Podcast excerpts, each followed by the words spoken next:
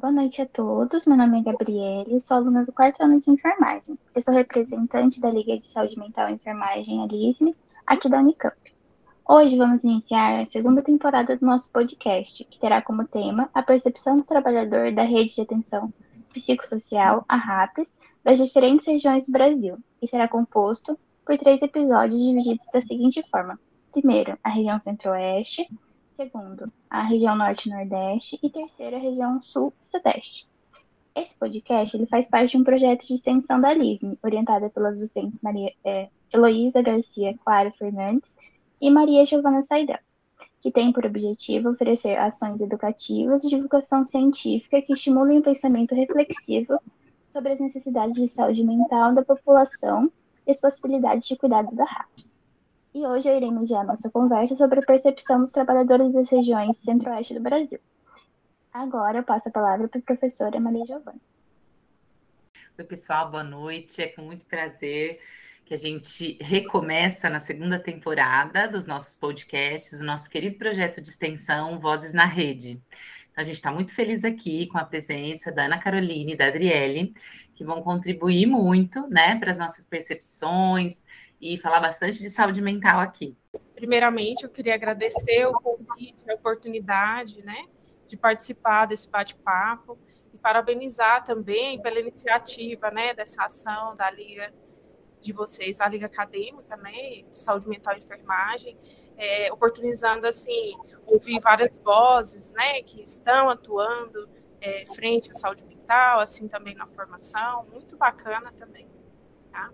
Bom, eu sou Ana Caroline, né, sou enfermeira, graduada e licenciada pela Universidade Federal de Goiás e também mestre em enfermagem pela mesma instituição.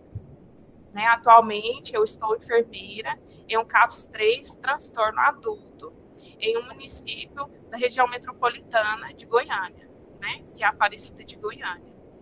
É, eu também é, estou é, em andamento em um curso de especialização também na área de saúde mental e dependência química. Meu nome é Adriele, sou enfermeira, é doutora em enfermagem. Toda a minha formação, graduação, mestrado, doutorado, foi pela Universidade Federal de Goiás.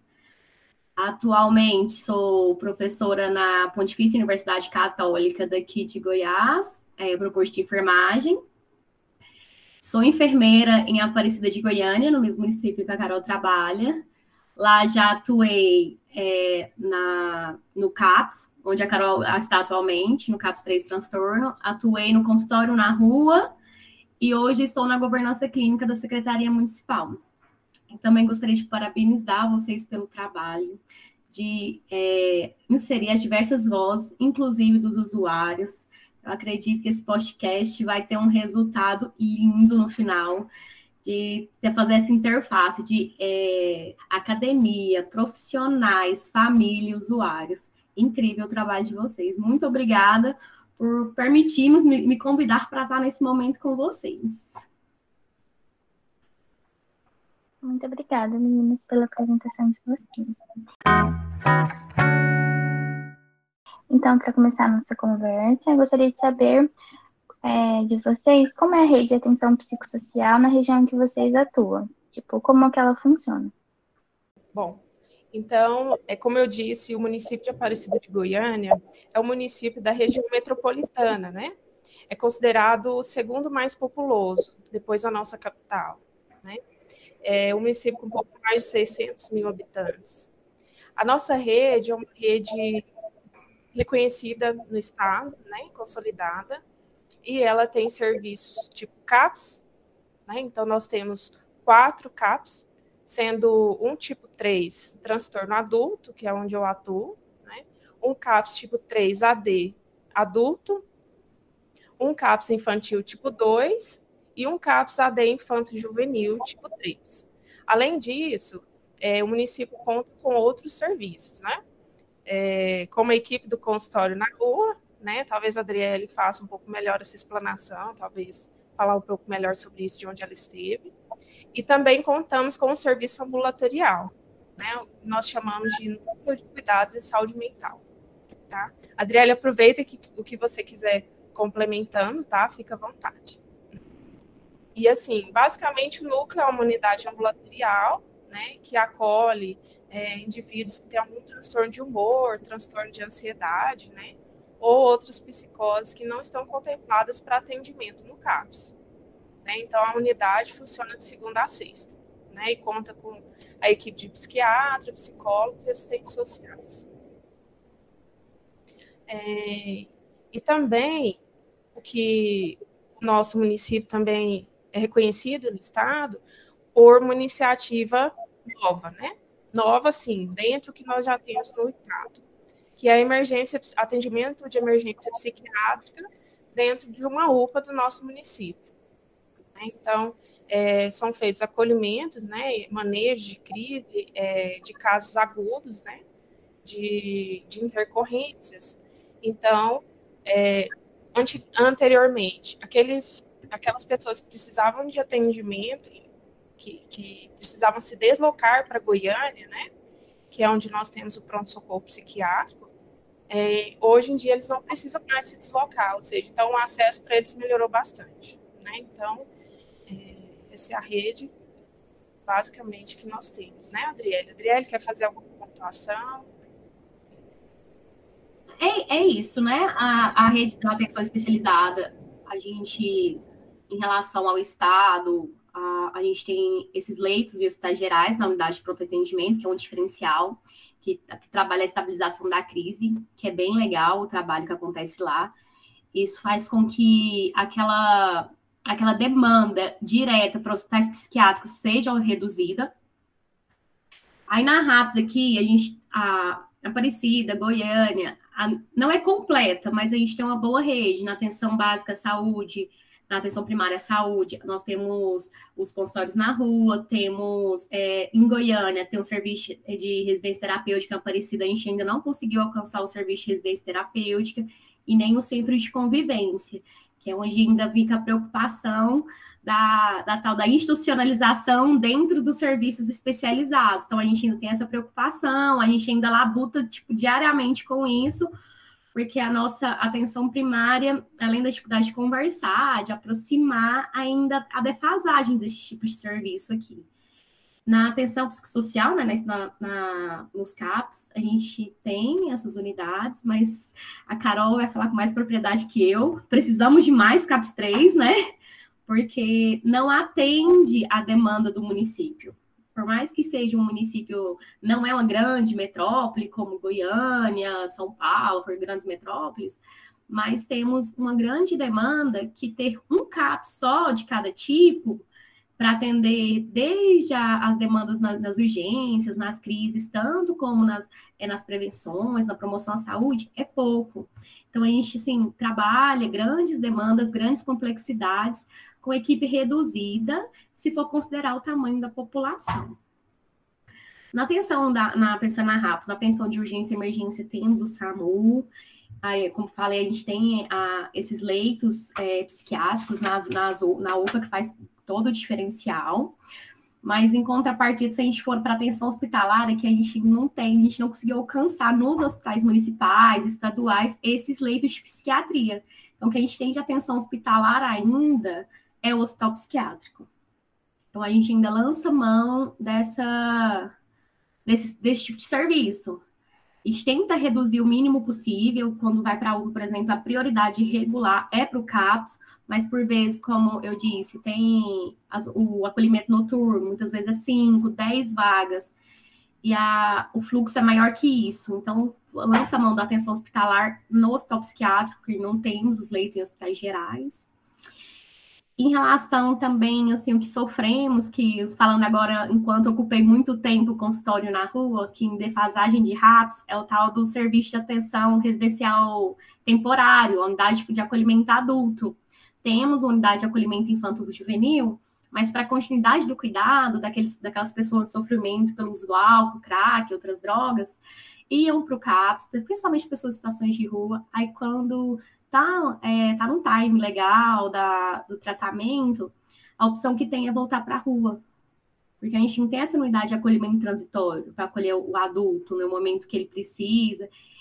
Então, assim, a gente tem essa defasagem, essa labuta de, de, de é, fazer a continuidade de cuidado na rua, nesses pontos, as equipes de consultório na rua, que temos duas equipes modalidade 3. É, eles é, trabalham muito intensamente, trabalhamos muito intensamente, eles trabalham muito intensamente nisso, para tentar suprir essa falta da unidade de acolhimento adulto que tem. E também nessa vertente, assim, de é, o que a gente ainda começou a calgar, mas veio a pandemia, é, no tocante das estratégias de desinstitucionalização, que faz parte da RAPS, é, começamos a fazer feiras, é, tinha a feira, da, a feira da RAPS lá de Aparecida, que começou a fazer com que os usuários, eles, vendessem, é, eles vendiam o que produziam, alimentos, ó, é, arte, que possibilitou alguns terem até autonomia para autonomia financeira. Alguns continuaram, ampliaram, saíram da, da feira da RAPS e foram para algumas feiras municipais, conseguiram fazer renda. Outros, é, algum, por veio a pandemia, é, deu uma esfriada na, nas feiras, claro, né? Ah, então, assim, a questão do, da autonomia financeira também é uma questão que a gente precisa trabalhar, e eu penso isso até ser um problema nacional, de fazer estratégia de desinstitucionalização pelo trabalho.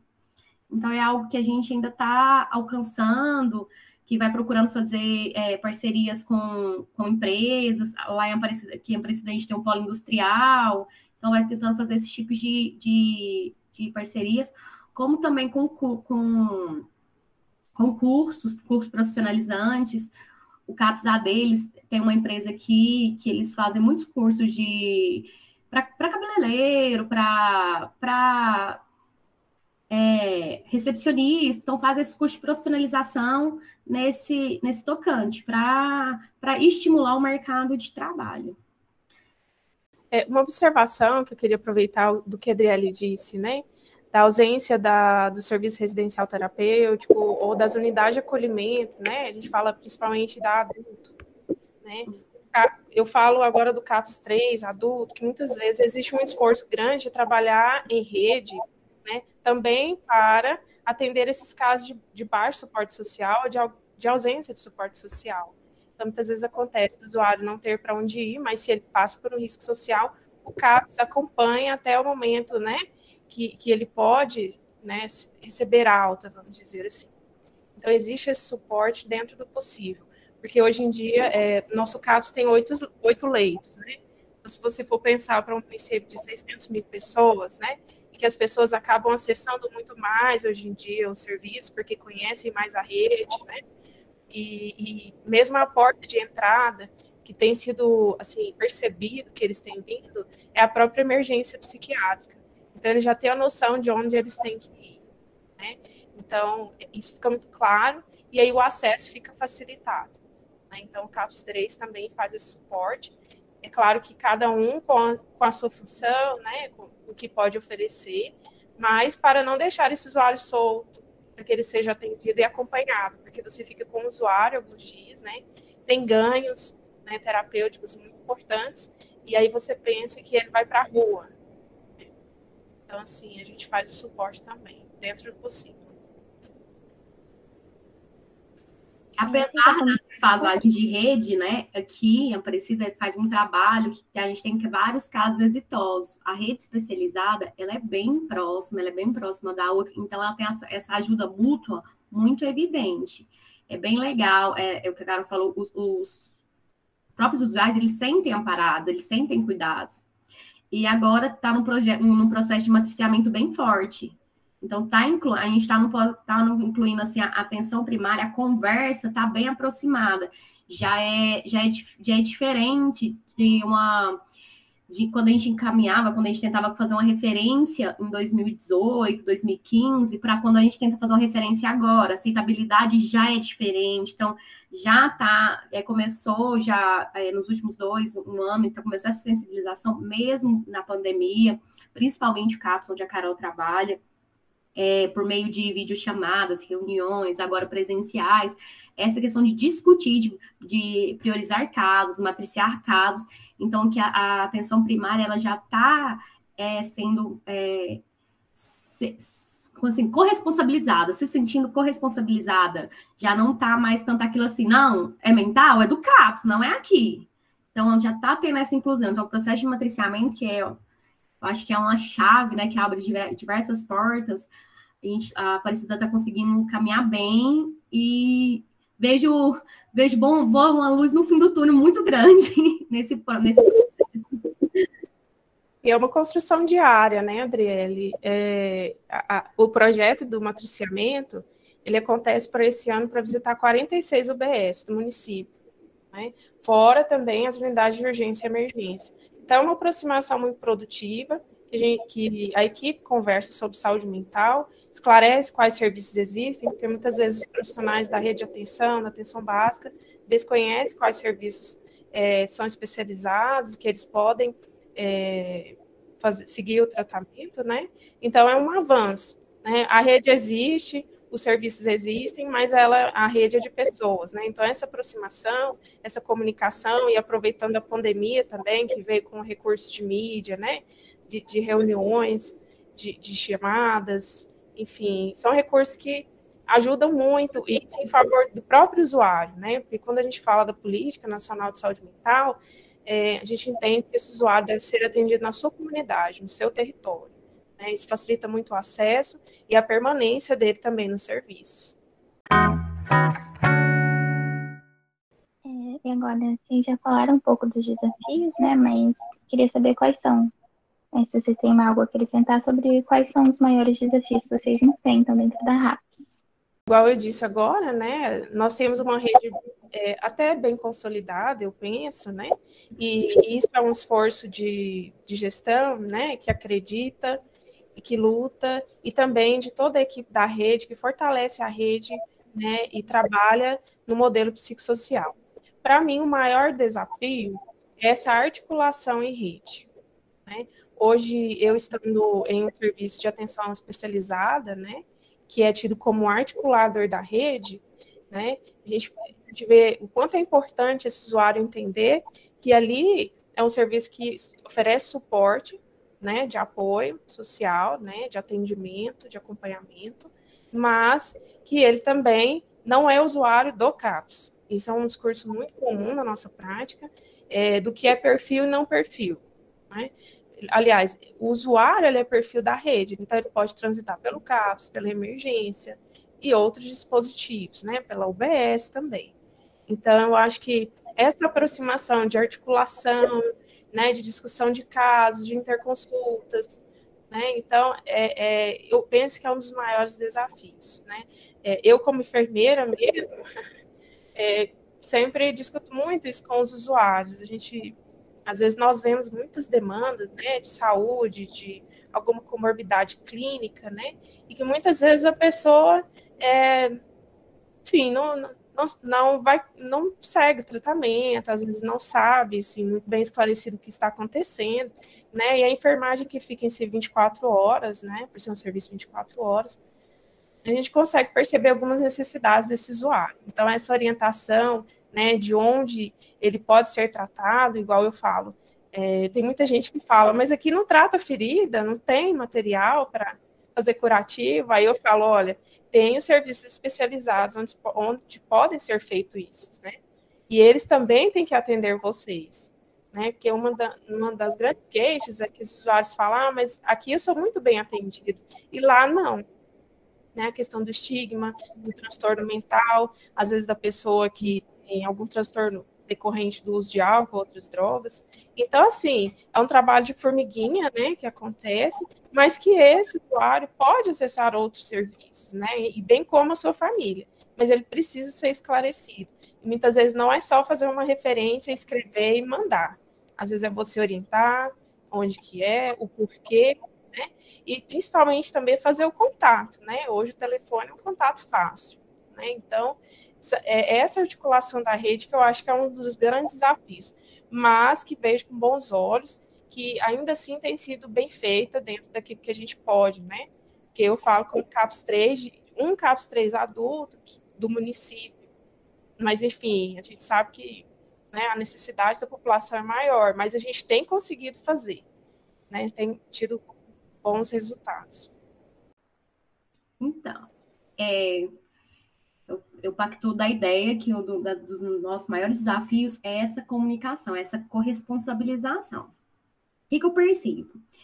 percebo é, que muitos profissionais, não estou falando só de time de CAPS, falando da rede em geral, da RAPS, eles até conhecem a Política Nacional de Saúde Mental, sabem que tem que trabalhar contra estigmas, contra a, é, de, desinstitucionalização, deshospitalização, mas eles, eles não têm incorporado a questão da, da RAPS. O que é a questão da RAPS? É a questão de que a RAPS ela tem que dar um, um atendimento integral, ela tem que ser acessível. Em qualquer lugar, a gente pode prestar um atendimento para o usuário se eu estou na atenção primária, se eu estou no hospital, se eu estou que seja uma orientação, que seja o um acolhimento, que seja o um vínculo, eu tenho algum cuidado para prestar. E romper, romper bem essa lógica de encaminhamento. Ah, não, é usuário de álcool e drogas? Não, não é aqui. Aí já dá um encaminhamento e como se ele não fosse voltar. Então, é tipo, esse encaminhamento ele saiu da estratégia, então não tem que ser um encaminhamento, tem que ser uma referência, tem que ser uma comunicação, ele vai voltar. Então, com um desafio que eu sinto falta, que é a gente projeta várias, várias discussões, ainda mais por áreas. É, eu acho um grande desafio a gente projetar é, discussões, é como esse podcast vocês estão falando, incluir várias vozes em um mesmo espaço, um espaço coletivo, plural, heterogêneo, de várias vozes. É onde eu vou colocar a pessoa do SAMU, com a pessoa do CAPS, com a pessoa da, da atenção primária no mesmo lugar, para cada um, porque é, o que, que, é a rede? É, são vários pontos de vista que estão ocupando diversos lugares, e essa soma tem que ter um objetivo comum, que é cuidar da pessoa. E o que, que por vezes acontece é que, que chega a pessoa, eu não estou vendo aquela pessoa que precisa ser cuidada. A, o profissional que está lá vê aquela pessoa que é um problema que vai somar para ele. Então, ele já, com muita urgência, ele fala: não, não é aqui não, é de lá. Então, fica aquele, aquela peteca com o usuário. Então, isso é o que é uma coisa urgente da gente superar. De entender que a RAPS ela tem que ser porta de entrada, ela tem que ser resolutiva em qualquer nível, em qualquer porta que o usuário vá bater. E é bem isso que a Carol falou. Falou assim, o usuário, quando ele chega lá para a gente, fala assim, ah, não, porque eu queria fazer o curativo aqui, porque aqui eu sou bem atendido. Então, quer dizer que a pessoa, quando, às vezes, quem, quem, onde ele procurou curativo, nem foi olhar a ferida dele já viu que era um usuário, que não, então já falou: não, o seu, o seu serviço de referência é o CAPS. Então, não que o CAPS tenha que fazer tudo. Então, é esse desconhecimento mesmo. E um desafio também, como eu já falei, é a insuficiência de profissionais e serviços para suprir as necessidades da população. Muitas vezes o encaminhamento ele não ocorre nem, não apenas de má vontade, é porque o serviço está tão lotado, a insuficiência de recursos humanos é tão grande que tem essa urgência de encaminhar. Essa urgência. Nossa, desafio eu acho que tem.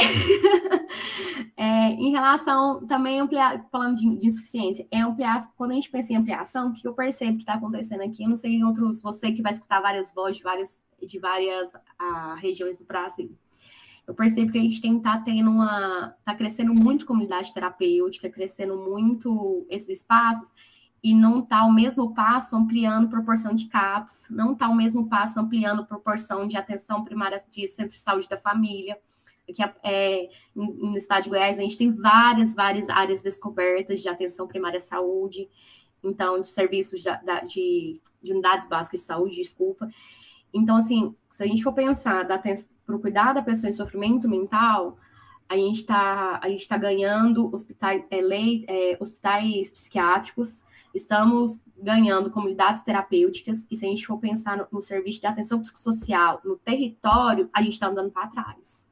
Então, é essa ampliação do tipo de serviço que está acontecendo, por vezes, preocupa. Eu penso que é isso. E, e como eu falei, a dificuldade mesmo de, de questões é, de educação, de trabalho, que as portas nem sempre são tão abertas, mas o que eu percebo aqui na nossa realidade é que os profissionais, eles tentam muito parceria, eles tentam muito criar pontos, eles tentam muito é, levantar o conhecimento logo regional de possibilidades que tem para o usuário, e lá lutam que os usuários sejam reconhecidos, que eles, que eles conquistem esses espaços, clubes, cursos, então, só porque, porque a gente tem dificuldade, é, dos, muitas vezes, dos usuários irem, é que essas, que essas possibilidades, geralmente, elas estão nos centros da cidade, né? E muitos usuários é tem a questão geográfica, eles não têm renda, têm dificuldade de, de transporte. Então, assim, por mais que a, vai lá e conquista que ele pode fazer aquele curso de informática, mas vai ficar bem no centro, vai ter que ir cinco vezes por semana, e ele mora bem nas regiões adjacentes do município. Então, dificuldade de questão geográfica mesmo. Então, assim, então são essas barreiras, são barreiras é, de dimensões de questão geográfica, de dimensões de disponibilidade de serviços de saúde, disponibilidade de serviços é, biopsicossociais, recursos humanos. Acho que são essas as principais barreiras que a gente enfrenta. Eu queria aproveitar e fazer só um parênteses. É, muitas vezes a gente fala muito de desafios, né? Essa foi a pergunta. Mas é legal uhum. a gente lembrar aquilo que a gente avança, que a gente conseguiu né, vencer o desafio. Nessa questão da articulação da rede, eu gosto de dar um exemplo muito interessante.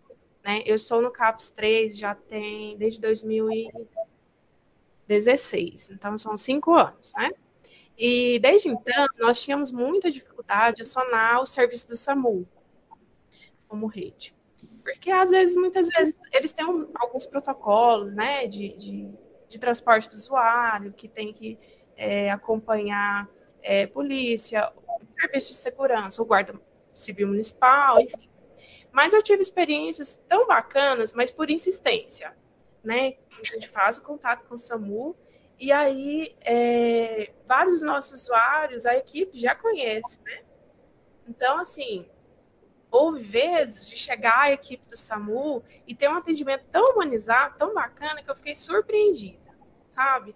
Então, muitas vezes, às vezes é preciso a insistência, mesmo para falar com gestão, mas que deu certo. Então, acho que hoje esse desafio tem sido é, um avanço que o município tem conseguido, né, em favor desse usuário, porque em muitos casos, sim, eles precisam desse atendimento.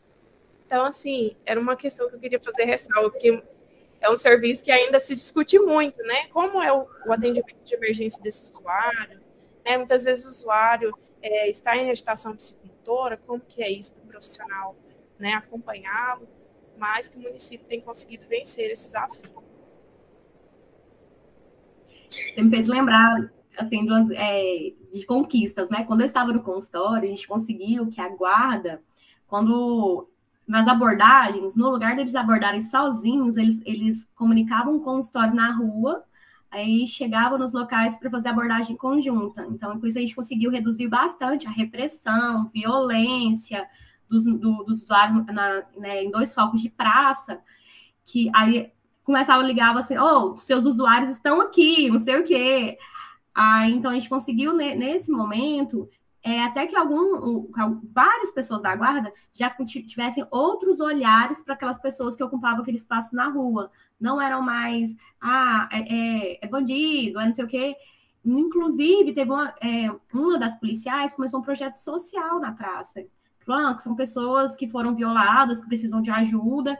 Então, assim, na, nas labutas diárias de, de de conversar, de falar, olha, se chegar, reprimir, violência física, violência Aí a gente vai construindo parcerias. Até quando sai do consultório, isso, isso era direto, a guarda entrar em contato e chamar para trabalhar junto. E são conquistas que são inestimáveis, que para o usuário, no cuidado, faz toda a diferença. Sim, nossa, é muito bom, né, ouvir essas pequenas esperanças que a gente vai tendo, né? Às vezes a gente só tem mais sucateamento, mais sucateamento e fica complicado, mas a gente tem que se apegar nas melhores, né? E a última pergunta, eu queria saber como vocês acham que seria o atendimento ideal dentro da RAPS, assim, o, o sonho, assim.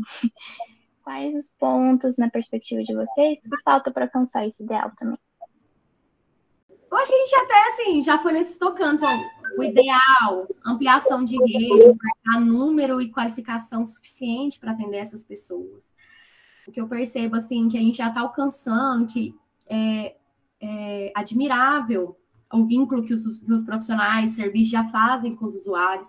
Teve uma dissertação de mestrado na, lá em Aparecida, da Eurides, uma colega nossa, que um dos principais resultados que os profissionais traziam era isso, era conseguir, era conseguir alcançar, compreender os, os usuários pelo vínculo, pela escuta.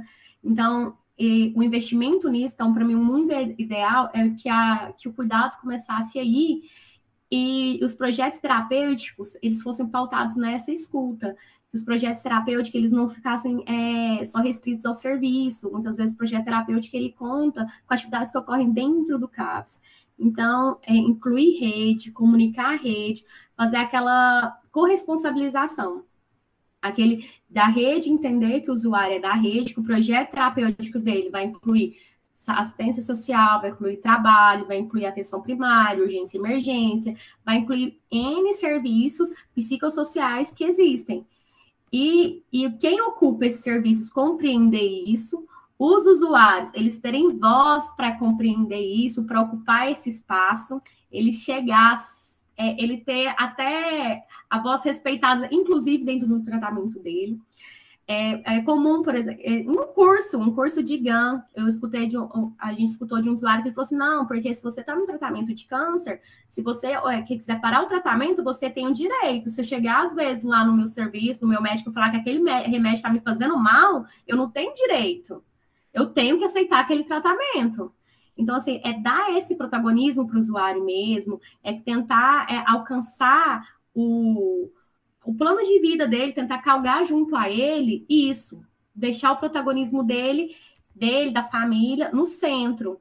E tentar fazer serviços mais atrativos para que, que eles fiquem. O mundo ideal é a gente ter um serviço assim que faça N conexões com rede, é, N situações para que a gente reduza a evasão, principalmente quando a gente fala de, de serviço de álcool e outras drogas. A gente vê evasão é, muito grande. Eles permanecem, ficam no acolhimento noturno e evadem. Então, muitas vezes, eles, é, a questão de, de não é nem eles sentem pertencentes ao serviço, isso, eles sentem que aquilo é o lugar de segurança, tanto que quando as coisas vão ficando mais fragilizadas, eles procuram o serviço, mas é a questão de, de é a questão de ser atrativo, de quando, porque a droga é muito atrativa, a, a rua é atrativa, então naquele momento da angústia, o servi alguns serviços conseguirem possibilitar ações atrativas, mas com a gente hoje tem uma composição de recursos humanos muito boa em Aparecida, muito boa mesmo, pessoas que compreendem é, musicoterapeutas, terapeutas, enfermeiros, médicos que, que, que fazem, que tentam fazer isso, mas, como eu disse, pensando em proporção de tanto de usuários que tem para demanda de serviço, muitas vezes ele não consegue fazer esse atrativo 100% do tempo e é impossível mesmo, né? Eu acho que é isso, meu mundo ideal de RAPS.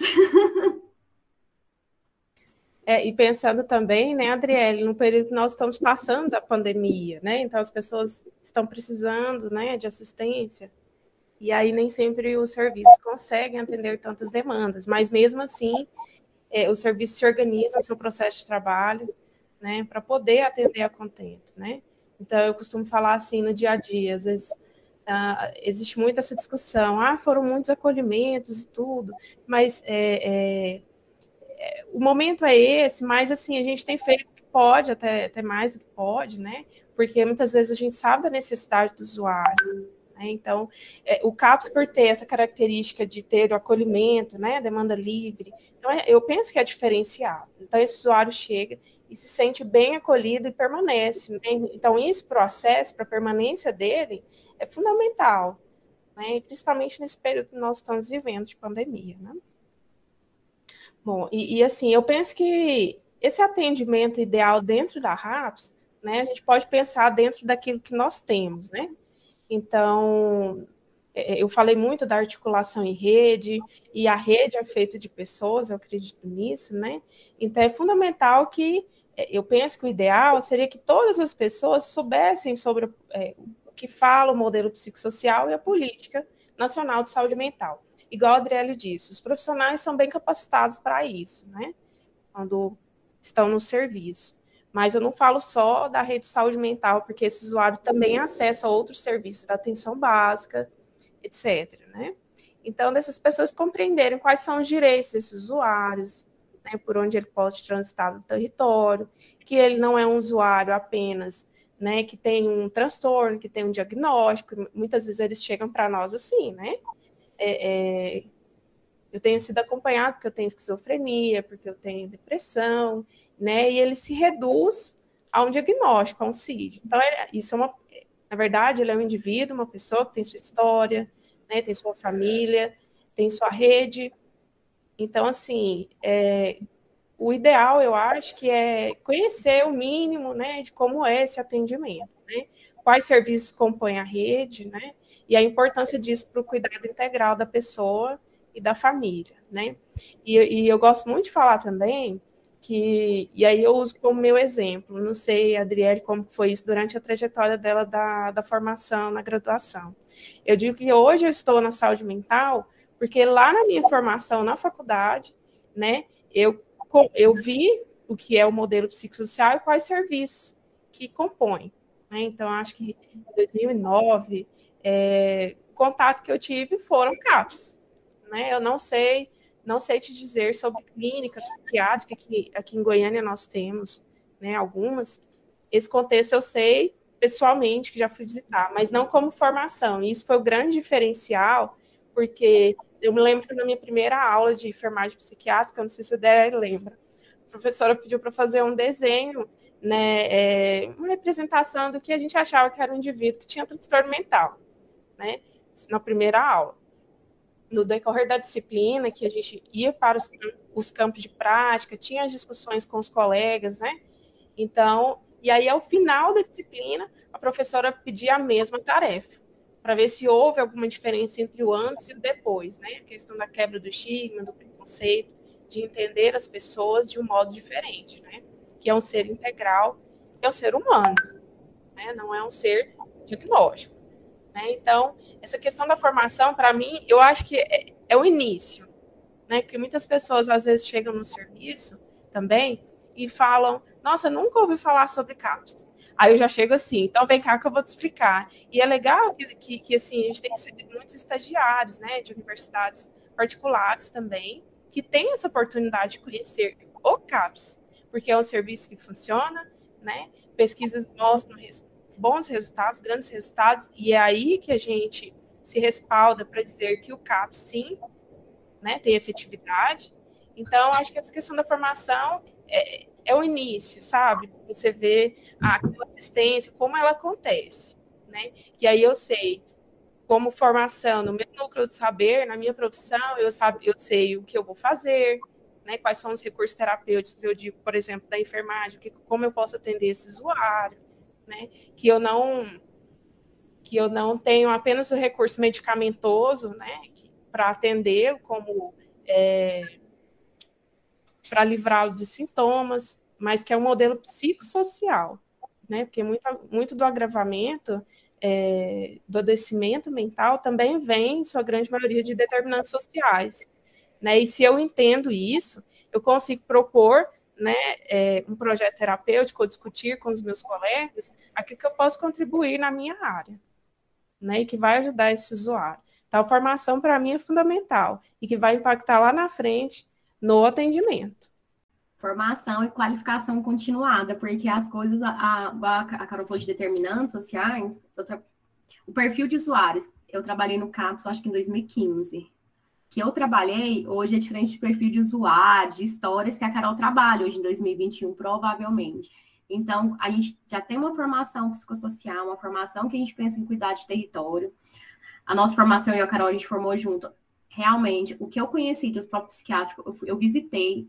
Nossa formação foi bem, foi bem atenção psicossocial. Isso é um diferencial gigantesco para a gente defender o modelo do, do espaço que a gente ocupa, de, desde que a gente aprende assim, o que é que é mundo é mundo, né? Como se fosse mãe, pai criando, que é mundo é mundo, então a gente aprendeu isso.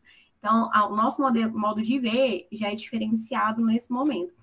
Mas a partir do momento que a gente vai passando por mudanças, mudanças é, sociais, locais, econômicas, aí a, a, também vem a questão da qualificação continuada, educação permanente continuada, as escolas de saúde pública, que fazem total diferença no perfil que os usuários, que, que os usuários, que o perfil que os profissionais, eles começam a ocupar as demandas, o modo de atendimento, porque é isso, é, é conhecimento e atualização sempre. É, então, meninas, era, era isso que a gente tinha pensado. Queria agradecer muito a contribuição de vocês, é muito bom ouvir as diferentes perspectivas, né, diferentes regiões, é muito interessante conhecer para comparar, né, com o que a gente tem aqui e perceber quais são as diferenças. Queria agradecer mais uma vez, porque eu digo que esse projeto de extensão tem permitido é, experienciar, cada vez que eu participo dessas gravações, eu aprendo muito, assim, né? O Brasil realmente tem dimensão continental, e, e a RAPS, ela é uma RAPS em, em, em cada região, né? Então, ouvir as vozes na rede de cada região, ouvir vocês falando, tem sido muito, muito, muito rico. Então, agradecer mais uma vez. Mais uma vez, foi uma gravação riquíssima, que vai contribuir muito, né? E muito bem, parabéns pelo trabalho de vocês na RAPS. Obrigada. Obrigada. Obrigada pela atenção e pela oportunidade novamente, né? E de, de, de poder compartilhar, né, Adriele, aquilo que, que nós vivemos desde a academia até agora, e assim, aquilo que é plantado, né? Muitas vezes ele vai continuar por muito tempo, porque é um trabalho que a gente acredita, né? Que a gente gosta. Então, isso é fundamental para que tenha sucesso, né? Não para nós, né? Porque a gente, nós somos servidoras públicas, né? Então, a gente trabalha também em favor da população, né? Costumo falar que é uma responsabilidade social, né? Eu fui formada para isso e hoje eu posso desenvolver esse trabalho. Muito obrigada pela oportunidade. Obrigada por estar aqui, obrigada pela oportunidade. Estou ansiosa para escutar as outras regiões do país, para muitas coisas a gente se espelha, né, das, das, experiências exitosas que eles fazem. Então, acho que, que, isso que vocês estão fazendo é extremamente importante, que é, que é um momento de, de, a gente se fortalecer no, nas, nas forças e, a partir das dificuldades, a gente vislumbrar possibilidade mais forças para caminhar para frente, como a Carol falou, é, somos funcionários públicos, estamos em prol do cuidado, em prol da sociedade, em prol da comunidade, e nosso trabalho é no território, para a comunidade, para a família, e é assim que a gente segue. Muito obrigado por poder escutar um pouco da gente, dos nossos sofrimentos, nossas conquistas, e é isso, boa noite.